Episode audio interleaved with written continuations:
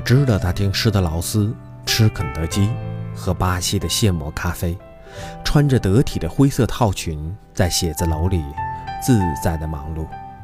但那只是以前。后来，他与她结婚，这一切便消失了。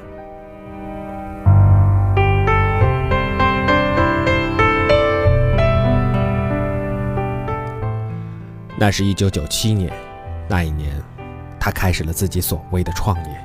他跟着他，义无反顾。那个夏天来得特别的早，花儿染得整个城市红彤彤的。他们住在市郊，一个属于非法建筑的小屋，四壁透风，那是他们暂时的家。为了省钱，他们每天步行至市区的店铺。中午买两份一块五一碗的粉皮儿，晚上再步行回来，累得骨头散架，好像整整一年，他们都是那样熬过来的。那是一段艰苦而心酸的日子。那时，事业是他的图腾，爱情是他的信仰，那是支撑他们没有倒下去的全部力量。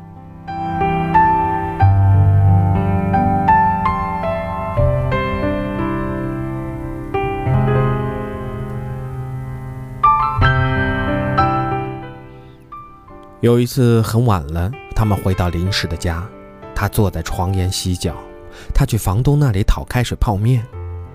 当他提着暖水瓶返回时，他发现他已经睡着了。他保持着一种疲劳至极的姿势，两只脚仍在塑料盆里泡着，人却已斜倒在床上，他的身体压着自己的一只胳膊，随后。有了轻微的鼾声，轻轻地走过去，想翻动一下他的身躯，让他睡得更舒服一些。他盯着他的脸看，那是一张年轻美丽的脸，此时却写满了疲惫。在这张脸上，他发现了一只蚊子。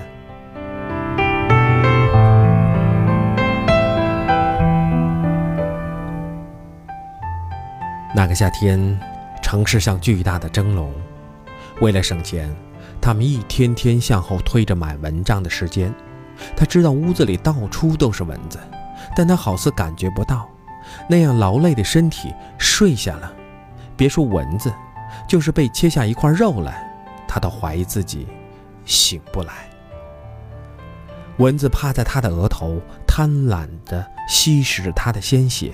他睡得很香。毫无察觉，也许正做着生意好转的梦。他的心猛地抽搐一下，伸出手挥动着，蚊子却仍然吸得高兴，对他的恐吓并不理睬。他想用手拍死他，手扬着却不忍拍下去，他怕惊醒他，他已经那般疲惫。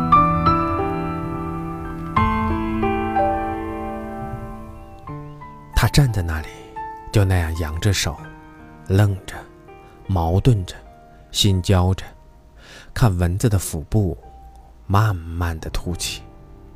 他与蚊子对峙的结果，竟是蚊子将他打败。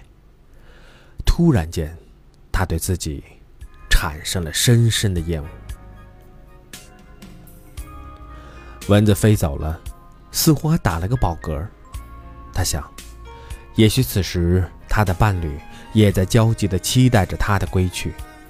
他原谅了蚊子，却不能够原谅自己。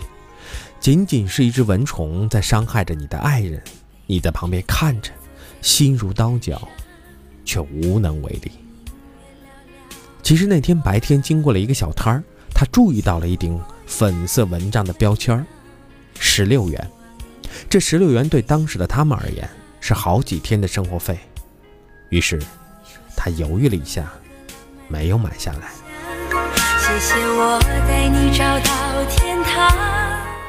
那天晚上，他一夜没睡，拿着一个硬纸板挥动着，像一个士兵，不再让蚊虫靠近他的身体。他成了他临时的蚊帐。后来他醒了，醒后的他痴痴地盯着他看。十分钟后，他看见他泪流满面。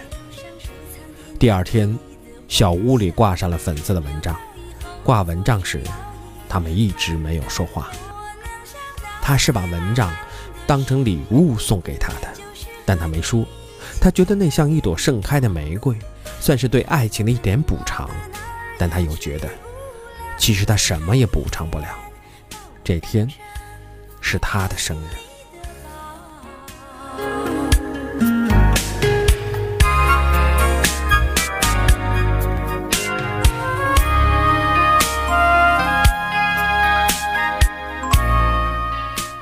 后来他抽烟时不小心把蚊帐烧了一个洞，虽然他没有责怪他，但他后悔不迭，从此戒了烟。他暗自希望趁虚而入的蚊子叮咬的是他的身体。再后来，他们赚到了很多很多钱，买了很多东西，却没有再买一顶蚊帐。他们已经不再需要蚊帐了。装修严密的房间已经飞不进一只蚊虫。可是。他总觉得这些钱、这些东西，远不如那顶十六块钱的蚊帐对他有价值，或者说，对他们的爱情有价值。只要我讲，你就记住不忘。